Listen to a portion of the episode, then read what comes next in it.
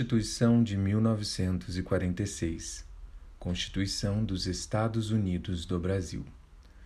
Durante a Segunda Guerra Mundial, o governo brasileiro, ao lado dos aliados China, França, Grã-Bretanha, União Soviética e os Estados Unidos, declarou ofensiva contra os países do eixo Alemanha, Itália e o Japão. Como marco histórico, em 1943, ressaltamos a criação da FEB, Força Expedicionária Brasileira. A entrada na guerra fez com que Vargas perdesse apoio, situação essa materializada na publicação em 24 de outubro de 1943 do Manifesto dos Mineiros, carta assinada por intelectuais que apontava a contradição entre a política interna e a externa. Isso porque, ao aderir à guerra ao lado dos aliados, buscando enfrentar as ditaduras nazi-fascistas de Mussolini e Hitler, países de eixo, parecia natural que o fascismo fosse varrido da realidade brasileira, não se sustentando internamente a contradição de manter um Estado arbitrário com base em uma Constituição inspirada no modelo fascista e externamente lutar contra esse regime. Outros documentos, na mesma linha do Manifesto dos Mineiros, foram assinados. Essa crise política forçou Vargas a assinar o Ato Adicional em 1945 Lei Constitucional 9 de 28 de 2 de 1945, convocando eleições presidenciais e marcando a derrocada final do Estado Novo. Durante a campanha eleitoral, surge o um movimento chamado queremismo, que significava Queremos Getúlio e tudo levava a crer, especialmente com o apoio do Partido Comunista, agora legalizado, que Getúlio iria continuar e, eventualmente, até dar um novo golpe. Em 29 de outubro de 1945, Vargas tentou substituir o chefe de polícia do Distrito Federal por seu irmão, Benjamin Vargas. Além disso, nomeou João Alberto para prefeito do Rio de Janeiro, fatos que precipitaram o fim do Estado Novo, já que davam a entender a vontade de Vargas continuar no poder. Esses fatos culminaram com a expulsão de Vargas do poder pelos generais Gaspar Dutra e Góes Monteiro, sendo assim deposto pelas Forças Armadas. Convocado pelas Forças Armadas, o executivo passou a ser exercido pelo então presidente do STF, ministro José Linhares, que governou de 29 de outubro de 1945 a 31 de janeiro de 1946, até assumir, eleito pelo voto direto e com mais de 55% de aprovação dos eleitores, o general Gaspar Dutra como o novo presidente da República.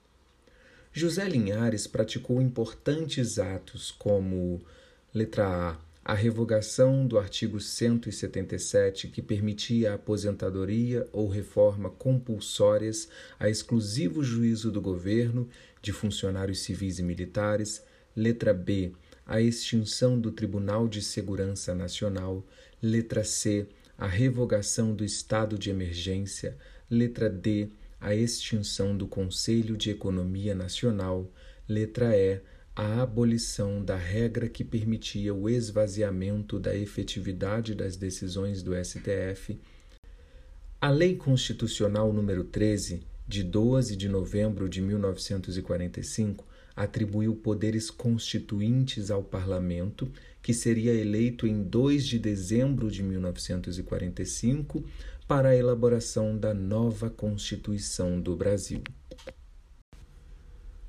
A Assembleia Constituinte foi instalada em 1 de fevereiro de 1946, vindo o texto a ser promulgado em 18 de setembro de 1946. Tratava-se da redemocratização do país, repudiando-se o Estado totalitário que vigia desde 1930. O texto inspirou-se nas ideias liberais da Constituição de 1891 e nas ideias sociais da de 1934. Na ordem econômica, procurou harmonizar o princípio da livre iniciativa com o da justiça social.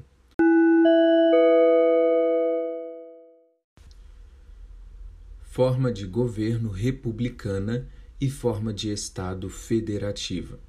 Nos termos do artigo 1, os Estados Unidos do Brasil mantêm sob o regime representativo a federação e a república. Prestigiam o municipalismo. Capital da União. O Distrito Federal continuou como a capital da União e na área geográfica do antigo município neutro, a cidade do Rio de Janeiro. Cabe lembrar, contudo, a previsão do artigo 4 do ADCT.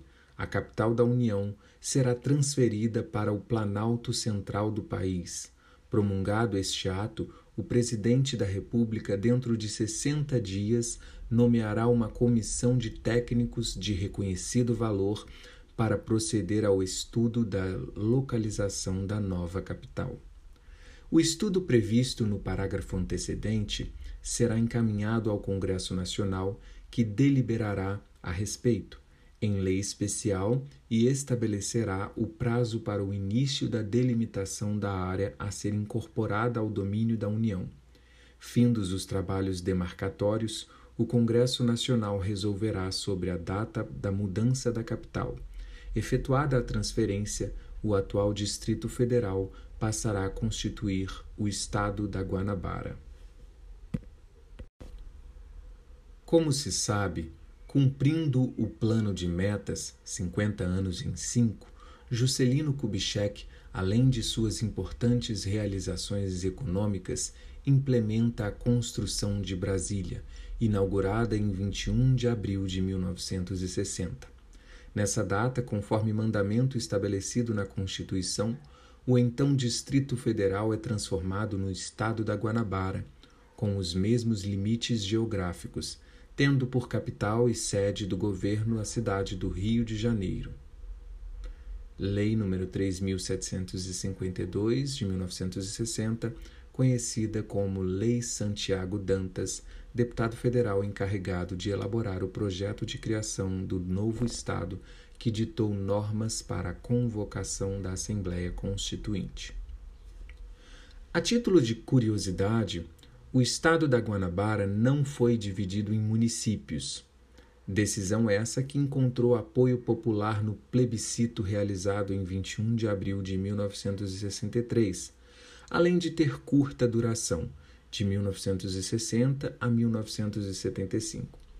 Por força do artigo 8 da Lei Complementar 20 de 74, a partir de 15 de março de 75, os estados do Rio de Janeiro e a Guanabara passaram a constituir um único Estado, fusão, sob a denominação do Estado do Rio de Janeiro, sendo a cidade do Rio de Janeiro a capital.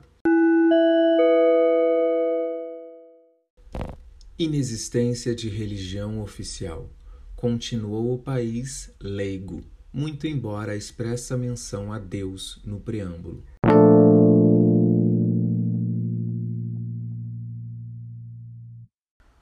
Organização dos poderes. A teoria clássica da tripartição de poderes de Montesquieu foi restabelecida. Poder legislativo. Consoante previa o artigo 37, o poder legislativo era exercido pelo Congresso Nacional, composto pela Câmara dos Deputados e pelo Senado Federal, reaparecendo o bicameralismo igual. A Câmara dos Deputados compunha-se de representantes do povo, eleitos segundo o sistema de representação proporcional pelos estados, pelo Distrito Federal e pelos territórios, para mandato de quatro anos. O Senado Federal, por sua vez, compunha-se de representantes dos estados e do Distrito Federal, eleitos segundo o princípio majoritário e para mandato de oito anos. Cada estado, e bem assim o Distrito Federal, elegia três senadores, renovando-se a representação de cada estado e a do Distrito Federal de quatro em quatro anos, alternadamente por um e por dois terços. As funções de presidente do Senado Federal eram exercidas pelo vice-presidente da República. nos termos do artigo 141, parágrafo 13, constitucionalizaram-se os partidos políticos, sendo vedada a organização, o registro ou o seu funcionamento nas hipóteses em que o programa ou a ação contrariassem o regime democrático, baseado na pluralidade dos partidos e na garantia dos direitos fundamentais do homem.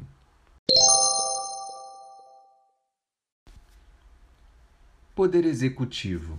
Retomando a normalidade democrática, o presidente da República deveria ser eleito de forma direta para mandato de cinco anos, junto com o vice, que, como visto, acumulava a função de presidente do Senado Federal. Poder Judiciário. Foi retomada a situação de normalidade. O Poder Judiciário era exercido pelos seguintes órgãos: STF, Tribunal Federal de Recursos, juízes e tribunais militares, juízes e tribunais eleitorais, juízes e tribunais do trabalho.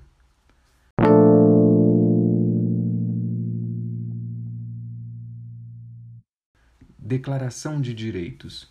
O mandado de segurança e a ação popular foram restabelecidos no texto constitucional.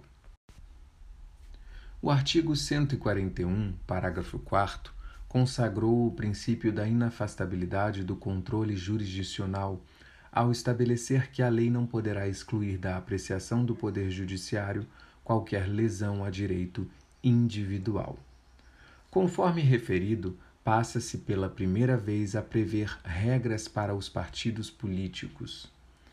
Pelo artigo 141, parágrafo 31, vedou-se, caracterizando o cunho humanitário, a pena de morte, salvo as disposições da legislação militar em tempo de guerra com país estrangeiro, e de banimento, a de confisco e a de caráter perpétuo. Nos termos do artigo 158, foi reconhecido o direito de greve, as várias garantias dos trabalhadores já conquistadas durante o Estado Novo foram mantidas, marcando um importante degrau na evolução social do país. instituição do parlamentarismo. Perdendo o apoio político, tanto do centro como da direita, o presidente Jânio Quadros renunciou em 25 de agosto de 1961, encaminhando carta ao Congresso Nacional, pela qual afirmava que teria sido pressionado por forças ocultas terríveis. O vice-presidente João Goulart Jango estava na China e assim as Forças Armadas tentaram impedir o seu retorno, tendo em vista o receio com suas ligações comunistas.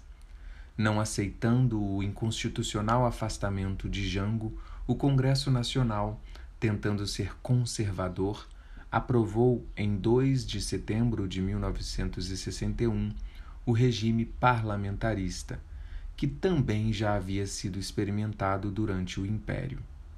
A grande novidade era a dualidade do executivo, exercido pelo presidente da República e pelo Conselho de Ministros, cabendo a estes a responsabilidade política do governo. Conforme o artigo 3, inciso 1 da emenda 4 de 61, o presidente da República nomeava o primeiro-ministro, que, por sua vez, escolhia os demais ministros a serem nomeados pelo presidente da República. Feito o referendo, em 6 de janeiro de 1963, o povo determinou o retorno imediato ao presidencialismo, que remanesceria até a Revolução Militar de 1964.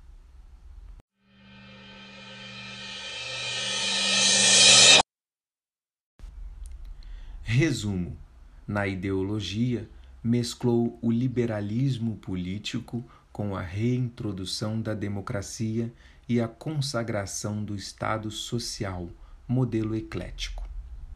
Quanto ao Estado, manteve-se o Estado federativo, garantindo-se a ampla autonomia dos Estados-membros da Federação. Caracterizou-se por ser um Estado intervencionista, típica característica do Estado social Sobre os poderes, inicialmente consagrou o presidencialismo, contudo, com a emenda 4 de 61, introduziu o parlamentarismo por um curto período, eis que após a realização do plebiscito, o correto é referendo, com a emenda 6 de 63, voltou ao presidencialismo. Sobre o controle de constitucionalidade, a emenda 16 de 65 criou o controle abstrato de constitucionalidade, através da representação de inconstitucionalidade, atual ADI. No que tange aos direitos fundamentais, houve a manutenção das liberdades públicas tradicionais, liberdade religiosa, liberdade de locomoção, liberdade de reunião. Manteve-se as ações constitucionais, o HC, o mandado de segurança e a ação popular, também se manteve o direito adquirido, o ato jurídico perfeito e coisa julgada. A inafastabilidade da prestação jurisdicional foi uma inovação. A vedação de penas de morte, salvo guerra extrema. Também pena de banimento, confisco e caráter perpétuo. E o voto obrigatório.